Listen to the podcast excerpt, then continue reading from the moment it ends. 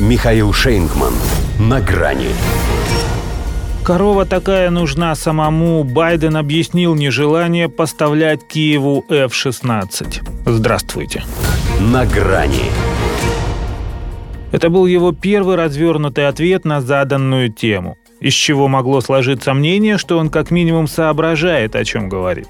А то его нет недельной давности все-таки оставляло кое-какие сомнения. Вдруг не понял, не расслышал, растерялся, не подготовился, перепутал слова – с ним такое же случалось, когда он сначала высказывался было отрицательно о кровожадности Путина, а потом спохватывался, возвращался и все переписывал. Но на этот раз остался верен себе. Нет, значит нет. Потому что нам следует оставить их здесь. Это абсолютно иная ситуация. Объяснил Джо Байден свое нежелание снабжать Украину истребителями F-16. В принципе, последовательно – Однако, несмотря на расширенную версию, надо бы кое-что уточнить. Во-первых, иная ситуация где? На Украине? В США? Или на Украине она уже настолько иная, что из-за США страшно? Во-вторых, чтобы не доводить ситуацию до абсолютно иного состояния, может, следовало оставить здесь Абрамсы с Хаймерсами и прочими ракетобомбами дальнего действия, что прежде применялись лишь на полигонах и в рекламном видео. Наконец, Зачем им еще и F-16, если самой страшной воздушной угрозой, китайским надувным шариком, пусть не одной левой, но вполне справляется и истребитель пятого поколения F-22?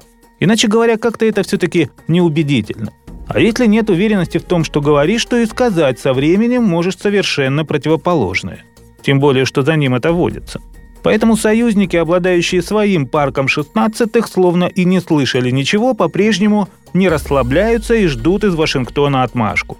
Одни с неистовым нетерпением, уже прогревая моторы, иные с услужливой покорностью, но не торопя события. Олаф Шольц со слабой надеждой на то, что пронесет и хоть до самолетов не дойдет.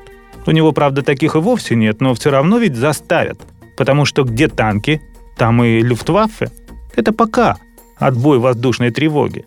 Но не все то последнее, что слово президента Соединенных Штатов. Пусть и у него оно не воробей, попугай, скажет то, что подскажут. Комическая история с уничтожением метеозонда показала, что Джозеф решает, а Васька слушает да «Ес», отвечать не спешит. Аэростат же сбили не тогда, когда Верховный приказал, а когда в Пентагоне посчитали нужным – а там и про передачу укранацистам истребителей разные говорят. СМИ, например, уже после первого байденовского «нет» предупредили, что в Министерстве обороны предвидят потенциальное одобрение поставок F-16, если не прямо из США, то из стран-сателлитов. Другое дело, что невозможно бесконечно повышать ставки. А самолеты – это последнее дело. Единственное, что их может остановить, это опасение, что если и они не помогут, то вариантов уже не останется придется либо пасовать, либо идти all-in. Только и спрашивать тогда у Байдена надо будет конкретней. А ты готов просто сдохнуть? До свидания. На грани с Михаилом Шейнгманом.